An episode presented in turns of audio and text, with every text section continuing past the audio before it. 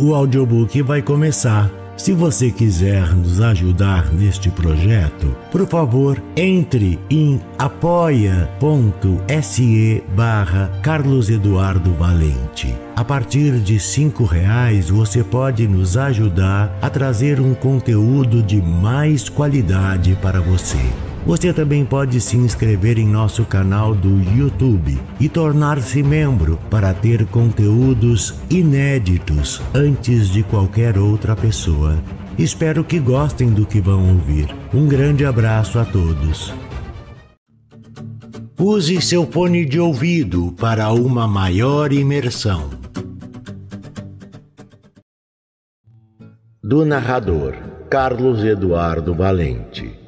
Contato carlão50 arroba gmail.com O Farfalhar do Diabo, de Silvia Reis. Quem uma vez esteve diante deste enigma indecifrável da nossa própria natureza, fica amedrontado, sentindo que o germen daquilo está depositado em nós e que por qualquer coisa ele nos invade, nos toma, nos esmaga e nos sepulta numa desesperadora compreensão inversa e absurda de nós mesmos, dos outros e do mundo. Lima Barreto. Desembarquei no Aeroporto Internacional Tancredo Neves, Confins, em Minas Gerais, e fui direto para a rodoviária. Eu devia tomar um ônibus para a cidade de Três Corações, situada a quase 300 quilômetros a sudoeste pela via BR-381. Lá eu encontraria o senhor Inácio, o homem que devia me acompanhar até a fazenda pela qual meu cliente se interessara em comprar. Apesar de ter fama de mal assombrada, o preço estava muito bom. Meus planos eram chegar à propriedade por volta do meio-dia, fazer um tour de mais ou menos uma hora e procurar o hotel mais próximo para passar a noite. No dia seguinte, fecharia o negócio e voltaria para a capital a fim de tomar o voo mais cedo de volta para casa. Na rodoviária reconheci meu anfitrião de imediato e somente pela descrição que me fizeram dele por telefone. Era um homem de seus 50 anos, magro, pele tisnada pelo sol e cabelos escuros que se acinzentavam nas têmporas. Fomos para o estacionamento onde ele deixara sua velha caminhonete e eu suspeitei que a viagem pudesse durar mais tempo que o estimado. Rodamos por quase meia hora sem trocar palavra. O senhor Inácio se mostrava um tanto apreensivo. Seus gestos eram cautelosos, mas tinha um olhar que parecia conservar imagens inconfessáveis de algo terrível. Eu estava em tal estado de contemplação, com o olhar voltado para a paisagem, que não dei importância. Respirei fundo o cheiro do mato. Olhando para aquelas montanhas verdes, tive certeza que não me enganara sobre o Brasil. Era de fato um país maravilhoso, riquíssimo em todos os sentidos. Milhões de hectares de terras agricultáveis, água, sol e chuva à vontade e muitos, muitos recursos naturais. Tem temporal aí, disse Inácio num tom melodioso. Olhei para o céu azul e não acreditei muito naquela profecia. Será? Duvidei. É certo, ai. Acho melhor deixar para ir ver as terras depois da chuva. Depois da chuva? Lá pro começo da tarde.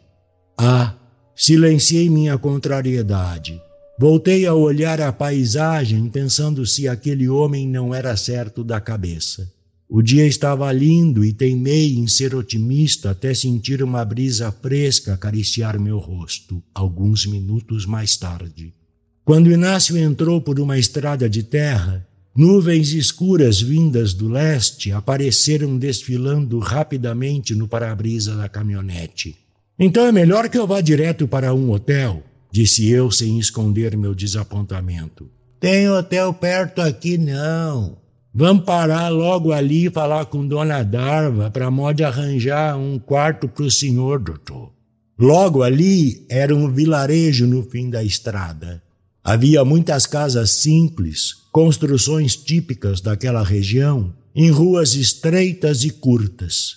Inácio subiu uma ladeira pavimentada com pedras octogonais que nos levou a um largo que pretendia ser uma praça.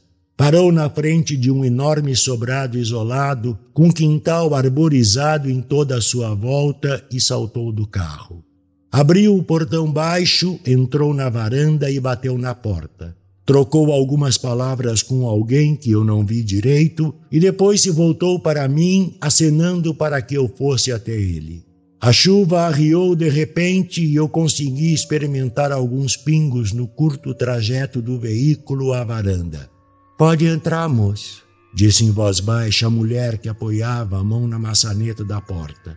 Era a dona Dalva. Ela tinha um leve sorriso nos lábios e um ar melancólico. Era alta, forte, cabelos grisalhos e presos por um coque na nuca. Afastou-se para me dar passagem e eu entrei. Notei que a casa era muito grande. A sala ampla tinha dois sofás e várias poltronas, móveis antigos de madeira maciça e uma mesa retangular no fundo, cercada por doze cadeiras.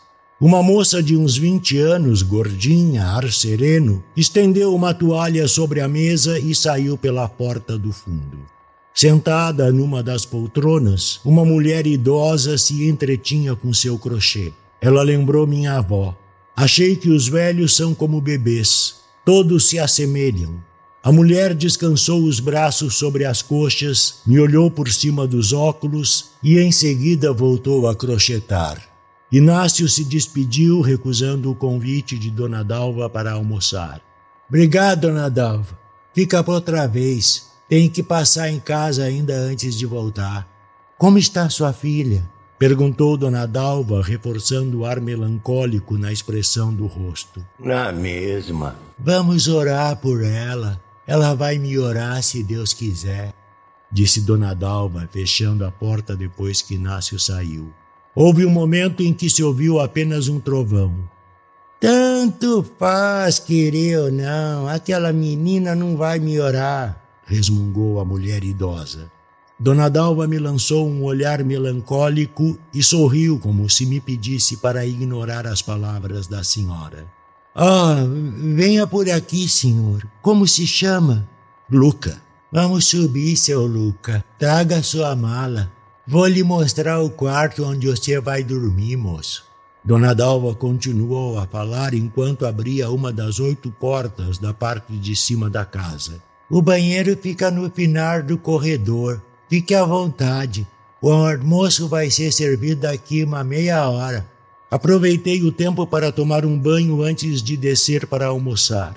Quatro das cadeiras estavam ocupadas por quatro meninas. Elas se vestiam com vestidos da mesma estampa. Tinham cabelos e olhos castanhos escuros, sobrancelhas espessas e testas curtas.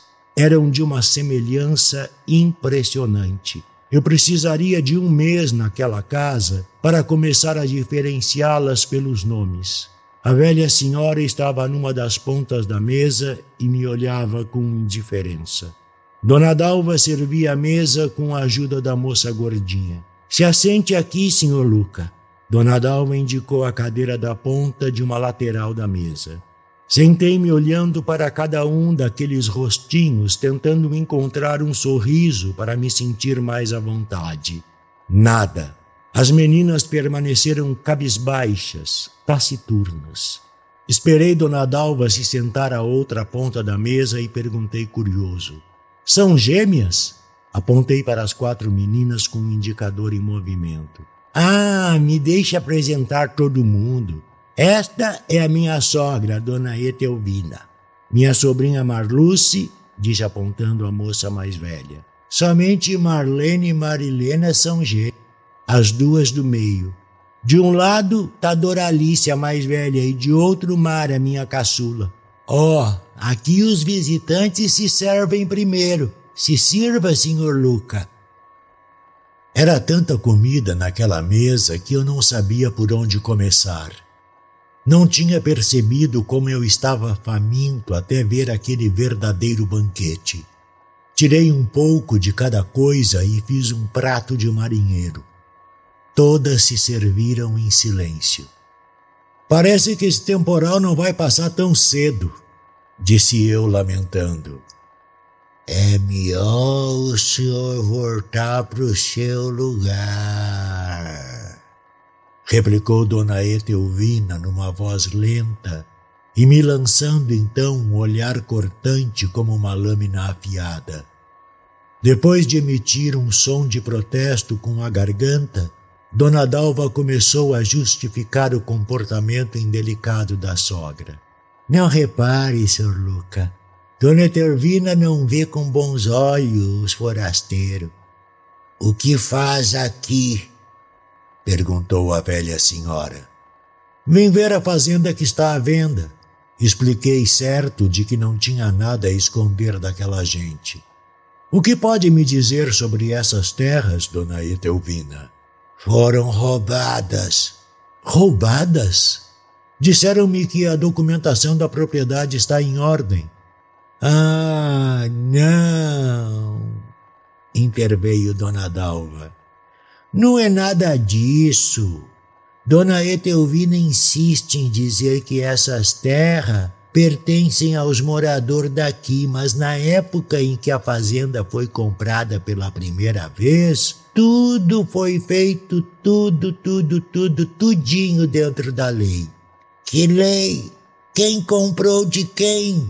Redarguiu Dona Etelvina. Isso foi há muito tempo, não? disse eu, já pensando em passar rápido pelo tradicionalismo daquela gente. Depois da morte de Getúlio, respondeu Dona Etelvina. Eu as olhei com estranheza. Getúlio? Getúlio Vargas, explicou Dona Dalva. Foi presidente do Brasil já faz muito tempo. O tempo não muda os fatos, prosseguiu Dona Edelvina. Eu nasci nesta fazenda e sei de toda a história. Cresci vendo os homens desta vila serem assombrados pelo farfalhar do diabo até se tornarem completamente impotentes. Nosso visitante não quer saber disso, dona Etelvina ele poderá ver com os próprios olhos a desgraceira que a ingenuidade da nossa gente trouxe para essas novas geração. Mas duvido que ele se importe. O olhar supercilioso de Dona Etelvina me revelou sua perspicácia. Ela tinha razão. Eu não dava a mínima importância ao que ela dizia. Mas eu não queria parecer mais desagradável do que ela, então forcei um sorriso. Além do mais, ela estava sendo um pouco ingênua. Não podia querer que eu me sentisse mal por estar ali com toda aquela comida na minha frente. O almoço terminou sem muitas palavras. Dona Dalva se levantou anunciando que já voltava e foi para a cozinha, supus. Voltou trazendo uma enorme tigela cheia de bolinhas pretas brilhantes. Se chama jabuticaba, explicou Dona Dalva. Ah! exclamei admirado. A famosa excentricidade brasileira. Experimente! Depois Marlu se levará o senhor para ver o pé do quintal. A chuva cessou, fazendo do senhor Inácio um excelente meteorologista. Havia uma área coberta depois da cozinha, de onde saía três degraus para o quintal.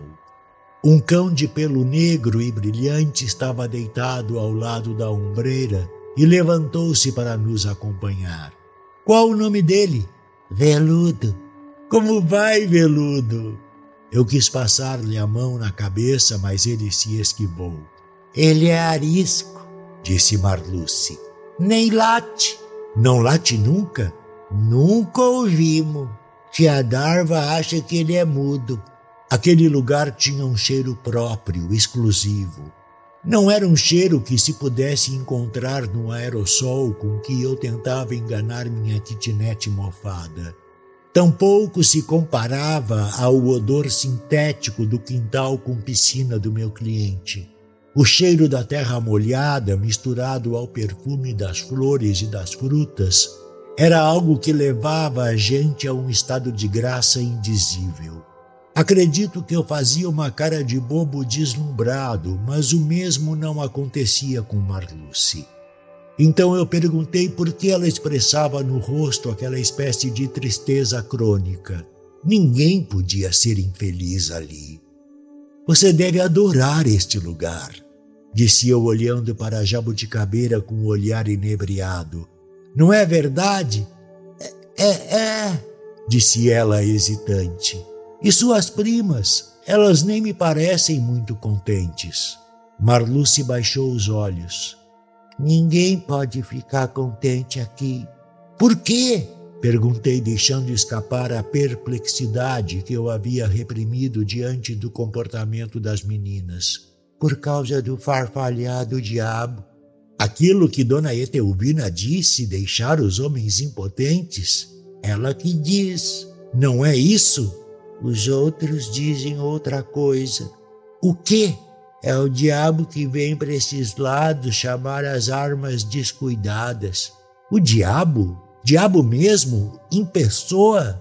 Sim, quem ouvir seu chamado quando morrer vai direto para o inferno. Alguém aqui já ouviu? As pessoas contam muitos casos que aconteceram muito tempo atrás. Agora. Agora tem o caso da filha do senhor Inácio. Isso Sabe me dizer como aconteceu? Ela saiu e voltou tarde para casa. Agora tá.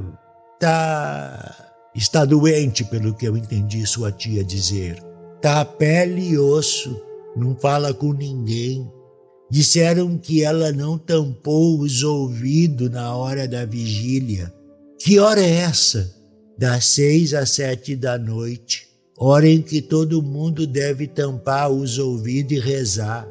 Todos os dias? Não podemos saber o dia em que o diabo vem. E por que esse horário?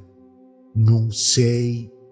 A voz de Dona Dalva veio da cozinha avisando que o senhor Inácio já me esperava na frente da casa. Lancei um olhar demorado para Marluce, insinuando que eu queria continuar a conversa. Tive a sensação de que ela tinha um leve tremor nas mãos. A moça virou-se bruscamente e saiu da minha frente em direção à cozinha, dando a entender que não queria mais falar no assunto. O senhor Inácio me aguardava sentado ao volante de sua caminhonete na frente da casa. Entrei e me sentei pesadamente ao lado dele com a sensação de ter engolido um boi com chifre e tudo. Minha vontade era tirar uma soneca para voltar ao normal, mas não cabia. O senhor não me falou que a comida aqui era tão boa, disse eu, achando que lhe fazia um elogio indireto. Eu não disse que era nem boa, nem menos boa, replicou o homem mansa e secamente. Certo. O senhor não disse nada. Eu me referi à fartura deste lugar. Dona Etelvina diz que enquanto não formos obrigados a ladrilhar os quintais, aqui ninguém passará fome.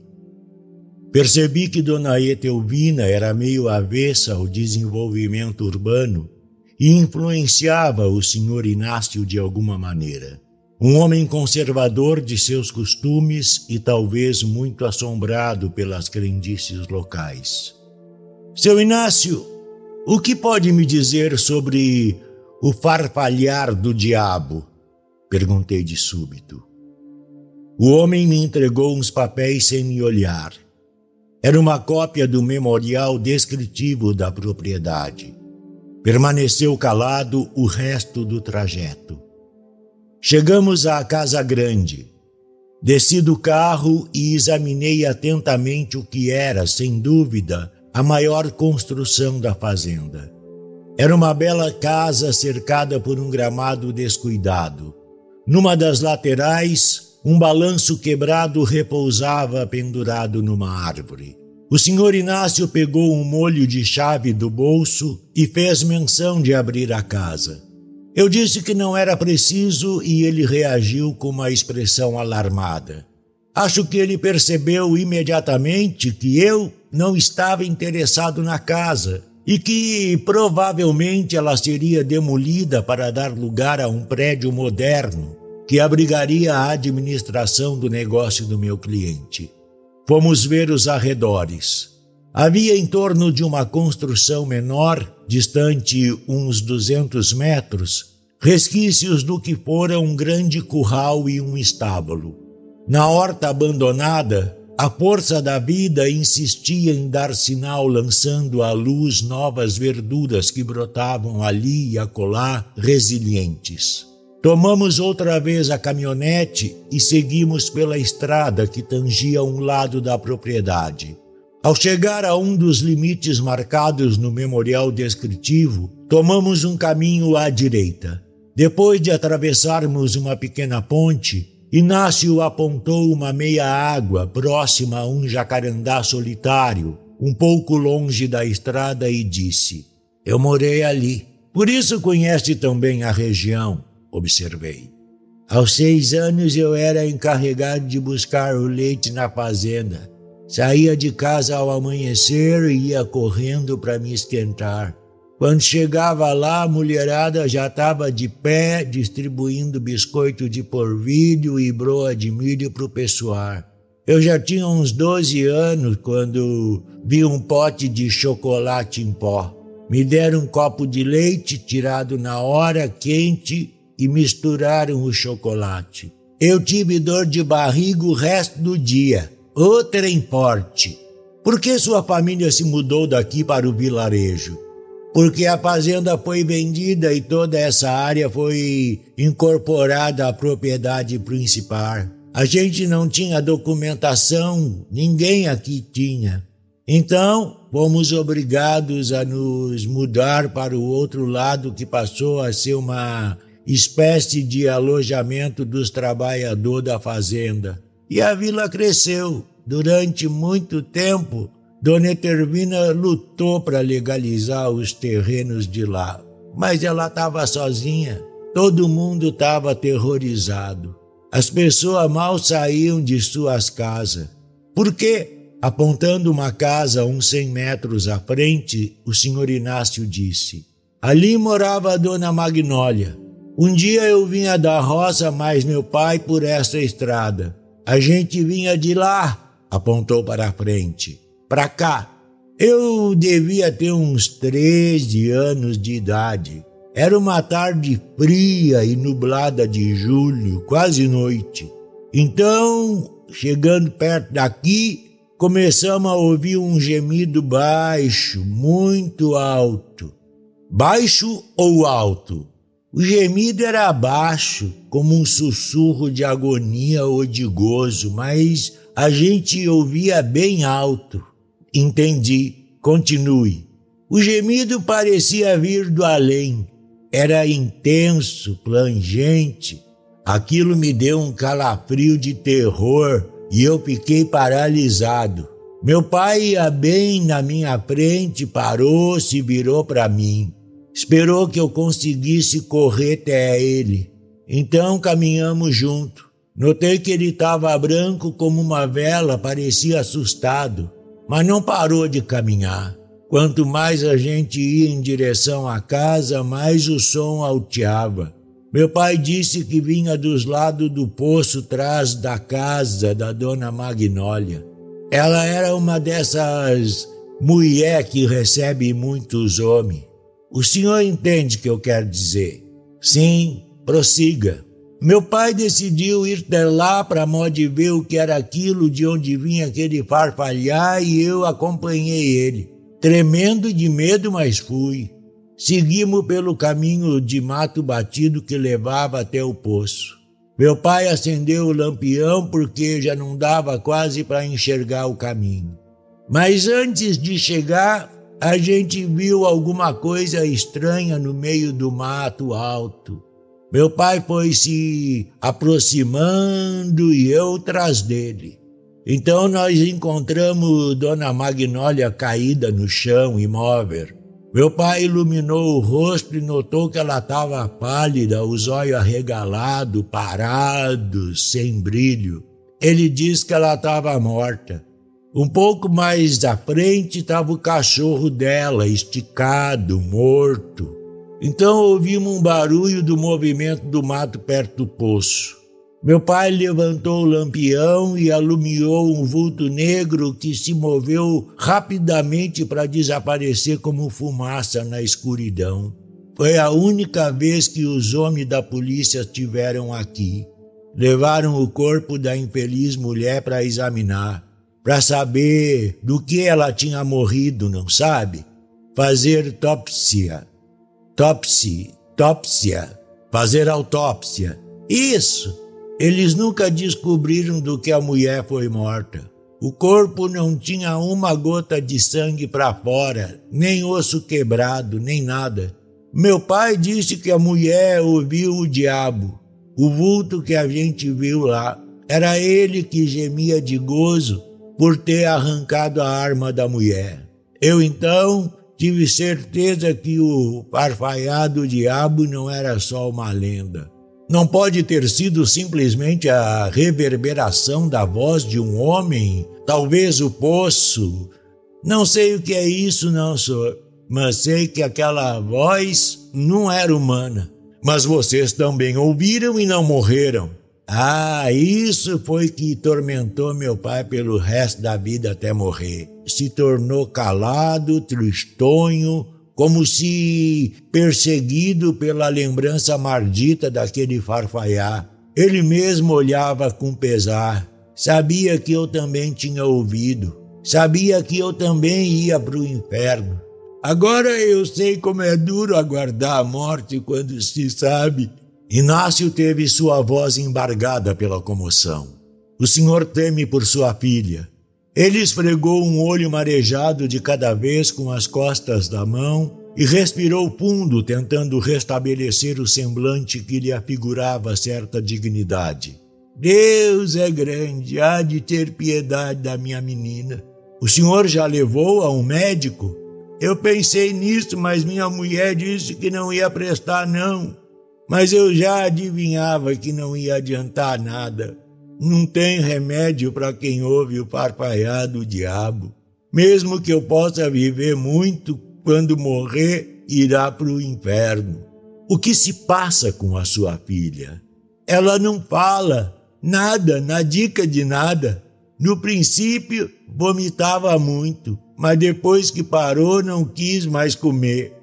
Está muito magra e fraca, o ventre inchado e uma enorme bolsa de pele em uma das axilas, do tamanho de uma goiaba. Seus cabelos caíram muito e agora ela tem apenas chumaço dispersos pela cabeça. É como se tivesse virado um monstro.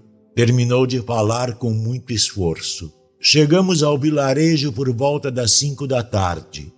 Havia algumas pessoas na varanda da casa conversando com Dona Dalva. Inácio saltou da caminhonete e correu para juntar-se a elas como se tivesse levado um golpe. Eu parei a alguns passos da entrada e fiquei observando a movimentação meio perdido. Todos falavam ao mesmo tempo e eu não conseguia entender ninguém.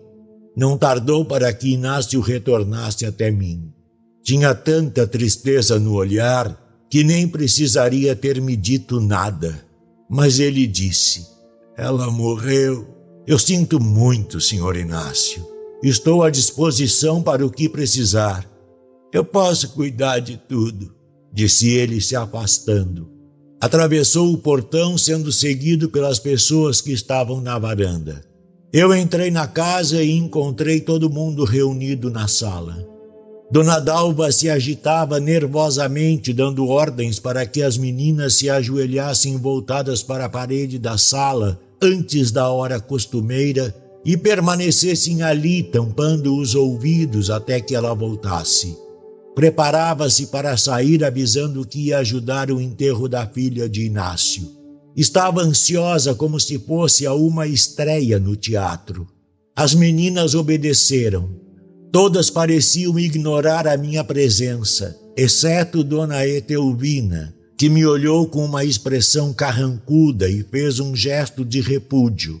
Mas eu não entendi se era para mim ou se ela fazia alusão ao comportamento espaventado da Nora. Finalmente, Dona Dalva me falou: Ah, que transtorno! Eu vou precisar sair, mas eu não devo me demorar. Tem café no bule. Se o senhor quiser, é só dar uma esquentadinha. Mais tarde, Marlúcia arrumará o jantar. Eu fechei a porta assim que Dona Dalva saiu. Quando me voltei, Dona Etelvina falava às meninas. Subam já, meninas. Poupem-me desta humilhação na frente de um estranho. As meninas se levantaram sem tirar as mãos dos ouvidos e seguiram uma após outra pela escada. Dona Etelvina as acompanhou com os olhos. Marlúcia, a última da fila, parou hesitante e virou o rosto olhando para o lado. Lentamente foi descendo os braços ao longo do corpo. Sem dizer nada, voltou-se e se sentou na poltrona ao lado da avó. Eu me senti ainda mais perdido naquela situação diante da atitude de Marluce. Com licença, eu posso pegar um café na cozinha? Perguntei, me sentindo inconveniente. Vá lá, Marluce. Esquente o café e traga aqui para o moço ordenou Dona Etelvina sem parar o crochê. Eu resolvi me sentar em uma das poltronas e aguardar os acontecimentos. Não tinha tido coragem de perguntar nada ao senhor Inácio. Mesmo me sentindo um pouco insensato, não pude deixar de constatar que a morte da filha dele arruinara meus planos. Já não tinha certeza de que estaria a caminho de casa no dia seguinte para em poucos dias receber minha comissão sobre a transação da propriedade. O certo é que eu estava ali, naquela casa estranha, feito um idiota, olhando para a cara daquela velha insuportável e tentando decodificar o que se passava na mente dela. Ah, pouco importava. Pelo menos a presença calma de Marluce me servia de consolo. De repente me peguei sentindo um enorme carinho pela moça. Ela tinha uma aparência bastante comum: cabelos e olhos negros, pele clara levemente acastanhada e a boca até que bastante sedutora. Não era nenhuma beleza, mas seus gestos eram graciosos e delicados, e seu olhar uma súplica inocente. Você deve estar tá se perguntando por que Marluce destampou os ouvidos, disse Dona Etelvina como se falasse com seu crochê. Mas eu sabia que era comigo, lógico. Por quê? Acho que ela quer ouvir nossa conversa. Que conversa? Você não quer saber o que aconteceu à filha do Inácio? Perguntou finalmente me encarando. Ele me falou que ela estava doente. Parece que não tampou os ouvidos na hora da vigília. Suspeito que a menina não tenha tampado outra coisa, mas vou controlar meu impulso de dizer, afirmou Dona Etelvina com meio sorriso repleto de ironia. Ela ficou doente de vergonha. Vergonha de quê? Esperava a criança. Isso não deveria ser motivo de vergonha, disse eu querendo me mostrar o liberal. Não devia e não é, mas alguém disse à menina que era. Não duvido que a mãe esteja aliviada por se ter livrado dela. Tenho certeza que a puritana preferia a filha morta a ter um neto bastardo sadio. Marluce voltou da cozinha trazendo uma xícara de café e me entregou. Em seguida se sentou novamente do lado da avó. Está dizendo que suspeita que a mãe a matou? Não me surpreenderia. O que a senhora está dizendo é muito grave. Falei num tom reprobatório depois de agradecer a Marluce pelo café. Aliás, o melhor café que eu já havia provado. Você não me parece ter medo de ouvir coisas graves. Tornou Dona Etelvina. O que quer dizer? Exatamente o que eu disse.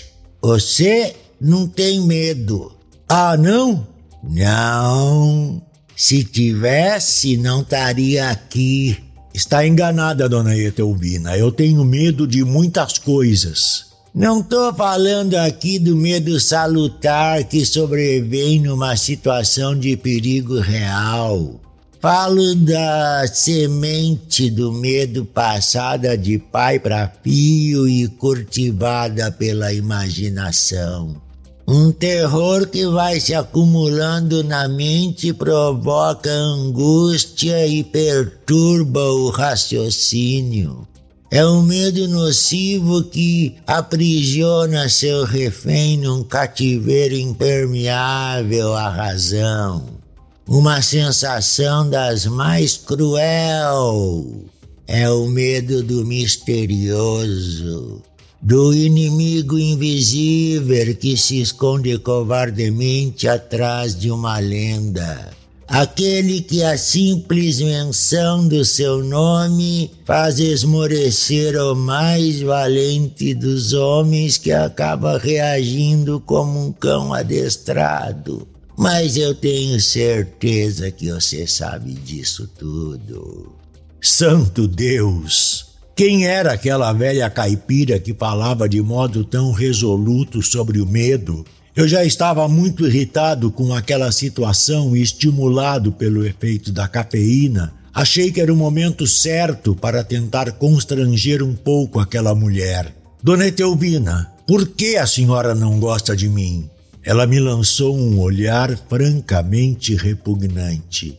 Sua tentativa de me intimidar não é bonitinha, não. É asquerosa quer motivos para julgar minha pessoa segundo seus conceitos de moralidade. Pois eu vou facilitar para você. Eu não sou boazinha. Eu não sou aquela vovozinha singela que aceita ser feita de idiota por qualquer um que aparece aqui dizendo que eu sou má por não gostar dele. Eu não gosto de você tanto quanto você não gosta de mim. Você não gosta de mim e nem de ninguém daqui, e já não gostava antes mesmo de nos conhecer. Como assim? Alarmei-me olhando para Marluce como que buscando a aprovação dela para minha razão. Como eu poderia não gostar de alguém que não conheço? Agora você conhece e nem por isso vai deixar de nos tirar nossas terras. Estou comprando a fazenda para um cliente que vai investir num grande negócio aqui. Um excelente negócio. Excelente para quem? Mal ela acabou de perguntar, eu já tinha todo o discurso na ponta da língua para defender minha posição, mesmo indignado por ter de dar satisfações a uma mulher que não significava nada, nem para mim, nem para o meu cliente. Dona Etelvina, a senhora sabe, o agronegócio é que garante a produção de alimentos em larga escala e de qualidade para o consumidor. Uma empresa forte aqui, com seus avanços tecnológicos, vai trazer benefícios uma série de fatores positivos para toda a população desta região e fui interrompido com grande veemência por Dona Etelvina. Não me trate como uma imbecil perdida no sul do Equador com seu maldito mapa mundi. Espera que eu acredite que o seu cliente vai investir nessas terras porque gosta da gente quer que eu concorde que pagar aluguel para o seu cliente por nossas próprias terras é bom para nós? Não é bem assim. A empresa vai trazer oportunidade de trabalho para os jovens. Também pode oferecer orientação no sentido de melhorar a qualidade de vida de sua gente e trazer desenvolvimento para a região. Nem telefone tem aqui. Nunca precisei telefonar para o ministro da Agricultura para saber se podia colher minha mandioca. Bom, a senhora deve convir que o mundo não pode parar no tempo. As coisas evoluem, se modernizam. Um gato é um gato e sempre vai ser um gato. Esse seu progresso é muito bom para encher o bolso do seu cliente.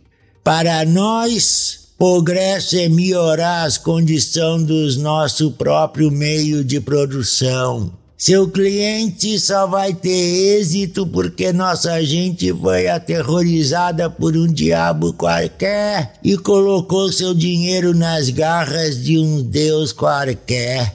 Suas palavras são ofensivas, dona Etelvina. Deus não tem garras. Não me venha descrever seu Deus porque você sabe dele tanto quanto eu. Que mulher petulante. Acredita nisso? Que importa? Sei que não faz a menor diferença para você no que eu acredito ou deixo de acreditar. Mesmo assim, vou dizer no que acredito.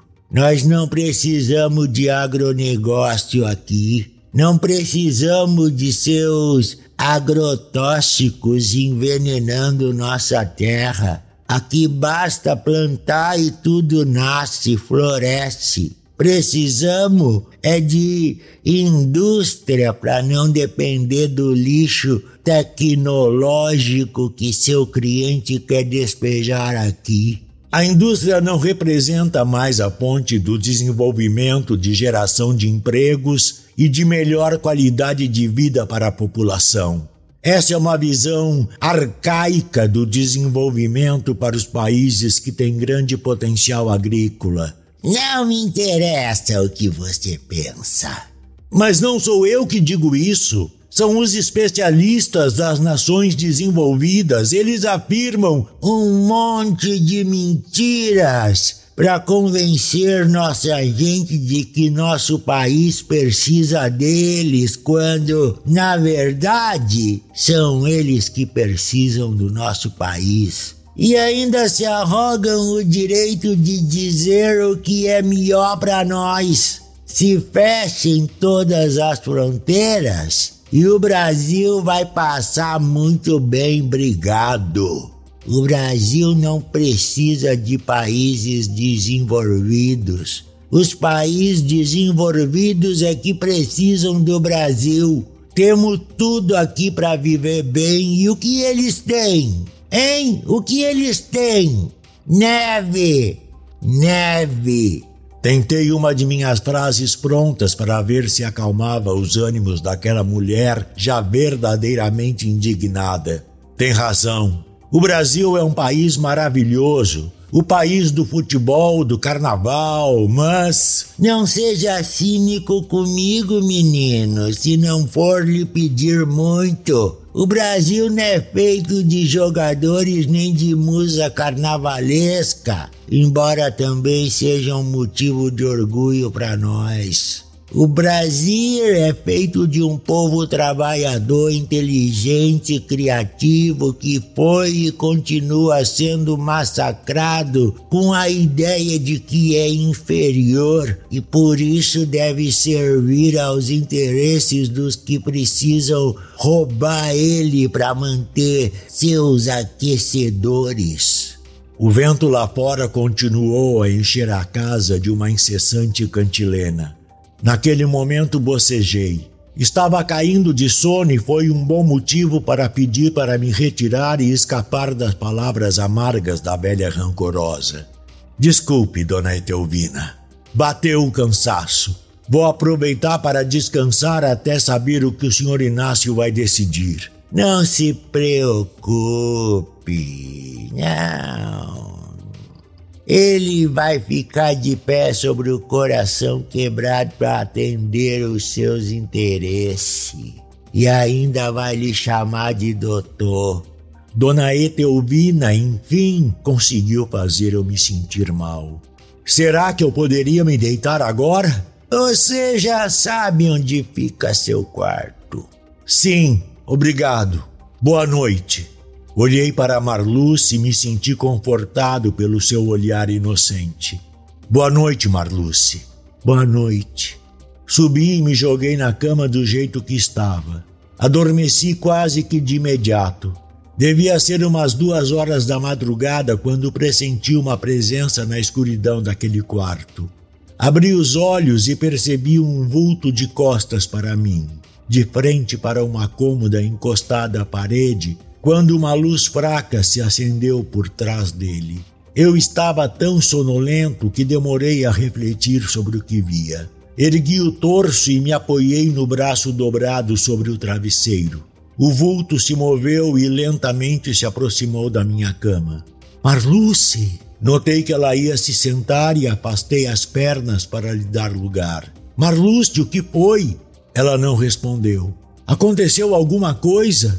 Insisti e ela permaneceu calada. A luz da vela bruxuleava por trás dela e tornava sua figura um espectro fantasmagórico. Ao virar ligeiramente o rosto, Marluce teve seus olhos iluminados pela luz tênue da vela e eu pude ver o brilho do seu olhar suplicante. Honestamente comecei a me constranger. Eu não tinha ideia de como agir. Rapidamente eu fiz um pequeno roteiro na minha cabeça de que o puritanismo daquela gente faria comigo se eu desrespeitasse as regras da hospitalidade do local, que não deveria ser diferente de outros lugares do mundo. Eu me ergui mais um pouco e sentei-me recostando à cabeceira da cama. Fiquei em silêncio durante um bom tempo e de repente notei que ela tinha uma xícara na mão.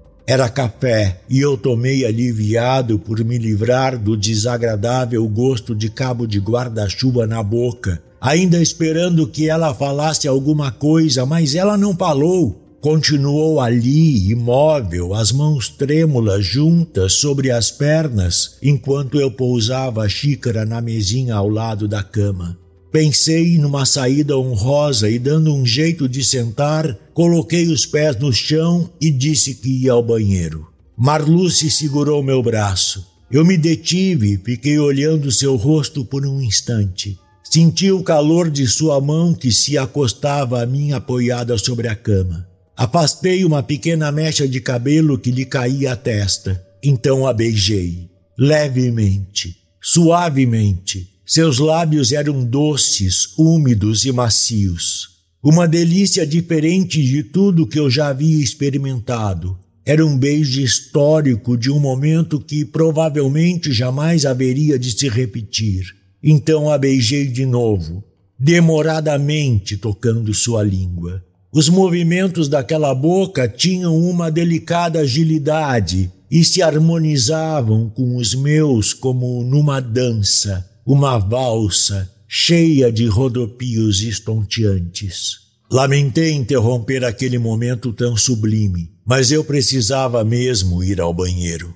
O corredor estava umbreu e eu não queria acender a luz para não chamar a atenção. Podia despertar alguém e não gostaria de ter de explicar o que Marluce fazia no meu quarto, mesmo porque eu não tinha certeza. Voltei-me e peguei o castiçal a fim de iluminar o corredor suficiente para que eu chegasse até o banheiro. Urinei, lavei as mãos, depois saí observando o silêncio para me certificar que todos dormiam. Então ouvi um gemido agonizante, um tipo de uivo lúgubre que parecia vir de fora para reverberar por todo o interior da casa. Estremeci. Corri para o quarto preocupado com Marluce. Ela estava na mesma posição que eu a deixara, impassível.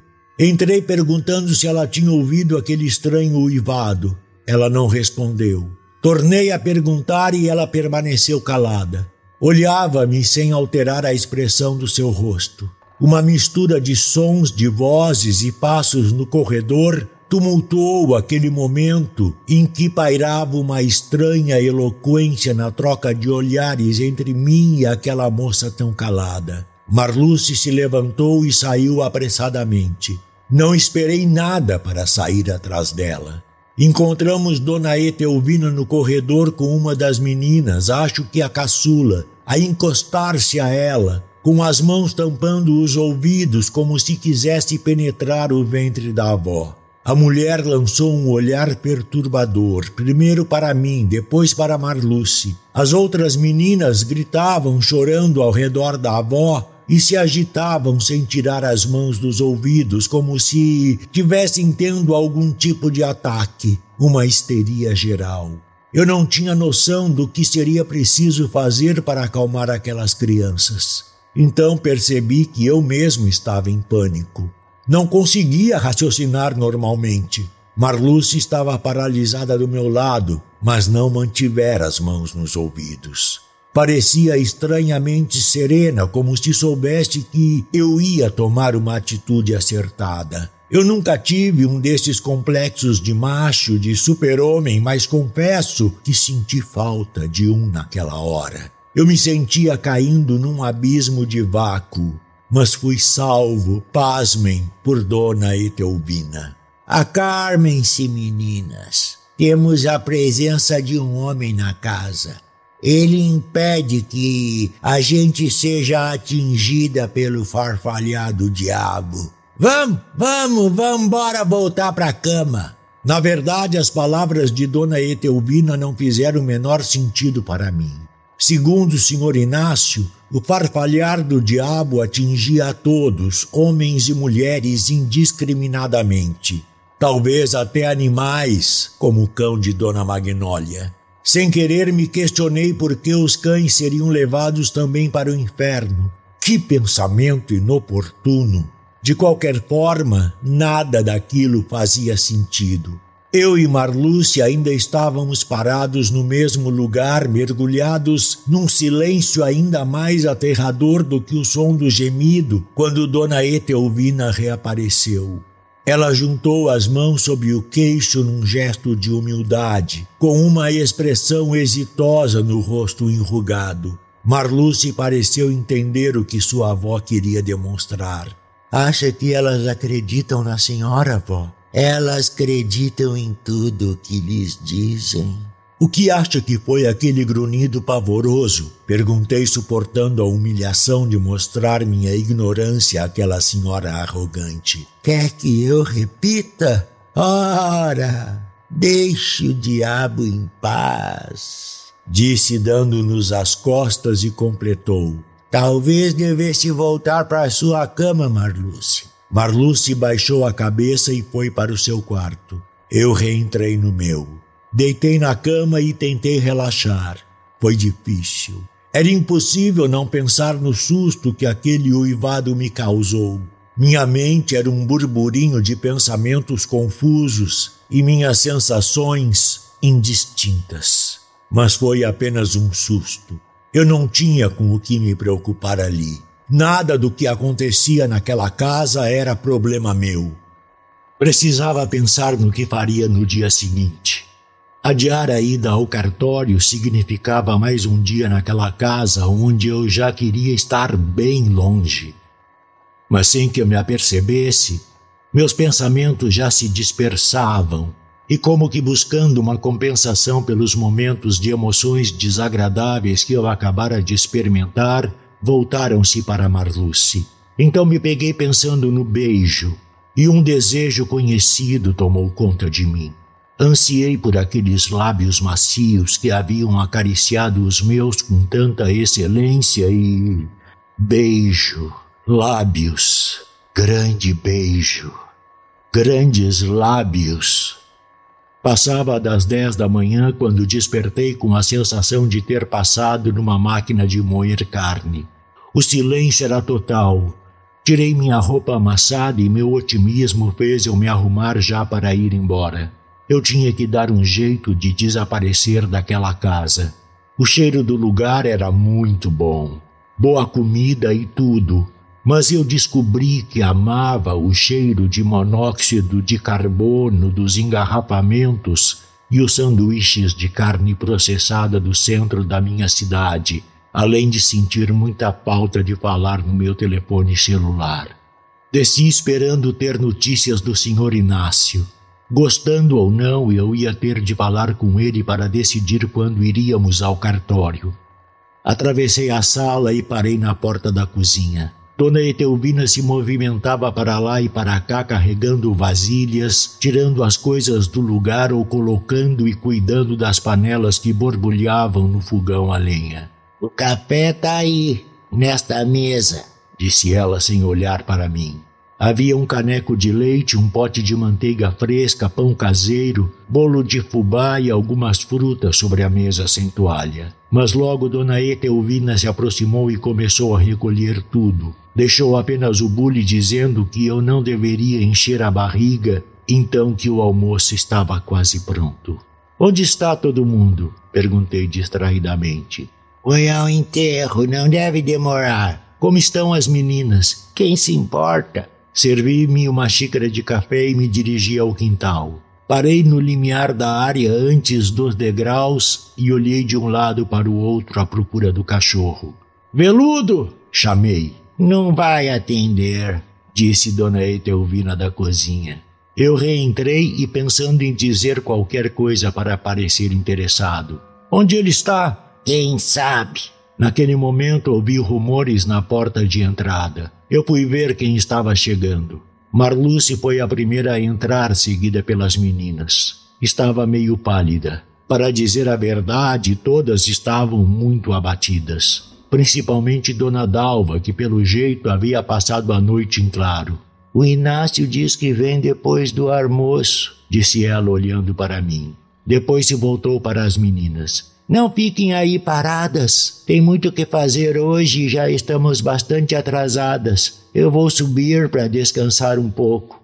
Marluce saiu para o quintal. Eu a segui até o fundo. Ela parou perto de uma árvore imóvel, de costas para mim, parado a alguns passos dela. Eu me aproximei e olhei por cima do seu ombro e avistei a imagem de um santo dentro de um nicho de pedras. Lentamente ela se virou, me olhando nos olhos e disse sem entonação na voz: Você vai embora? Espero que sim. Saudade de casa? Saudade. É uma palavra intraduzível. Não sei se o que sinto é saudade. No dia em que sentir saudade, você vai saber.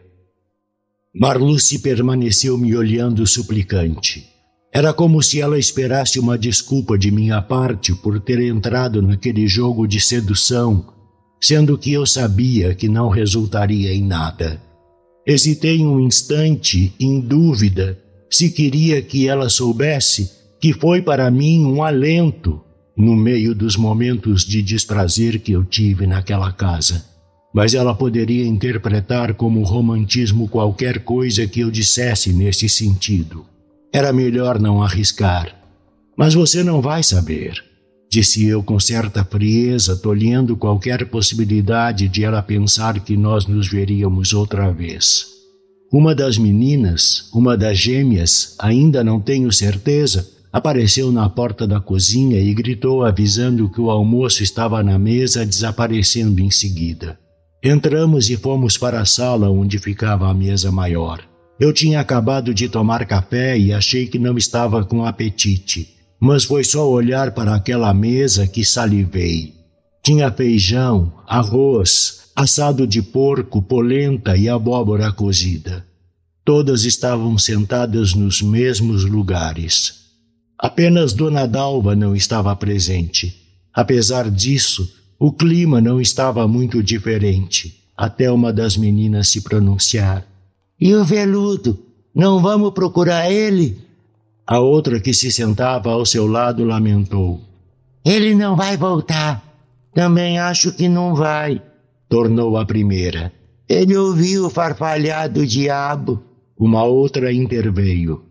Todo mundo aqui ouviu. Outra observou. Não adiantou nada todos os dias de vigília. Vamos todas para o inferno. Dona Etelvina se manifestou com inusitada suavidade na voz. Não diga isso, protestou gentilmente. Mas é verdade, tornou a menina. Perdemos a fé. Fé não serve para nada. Não enche barriga nem garante a propriedade de ninguém. Resmungou Dona Etelvina, trazendo de volta sua habitual rabugice. Antes de serem levadas pelo diabo, vocês vão trabalhar como escrava pro novo dono das suas terras. E quando morrerem e forem pro inferno, vão achar que estão no paraíso. Todo mundo se calou, favorecendo um momento de reflexão. Mas nem o tilintar dos talheres batendo na louça animou o banquete triste. O motor da caminhonete do senhor Inácio fez barulho lá fora. Esqueci o cafezinho que já estava servido e fui abrir a porta. Fiz um sinal dali mesmo para que ele me aguardasse um instante. Subi depressa a escada, entrei no quarto, fechei a mala de qualquer jeito e saí. Deparei com Dona Dalva, ainda com cara de sono, no corredor, surpresa por perceber que eu já me ia. Eu quis pagar pelo quarto e a comida, mas ela não aceitou. Obrigado por tudo, Dona Dalva. Tem de quê? disse ela timidamente. Desculpe qualquer coisa. Desci apressado e acenei para todas que ainda estavam na sala.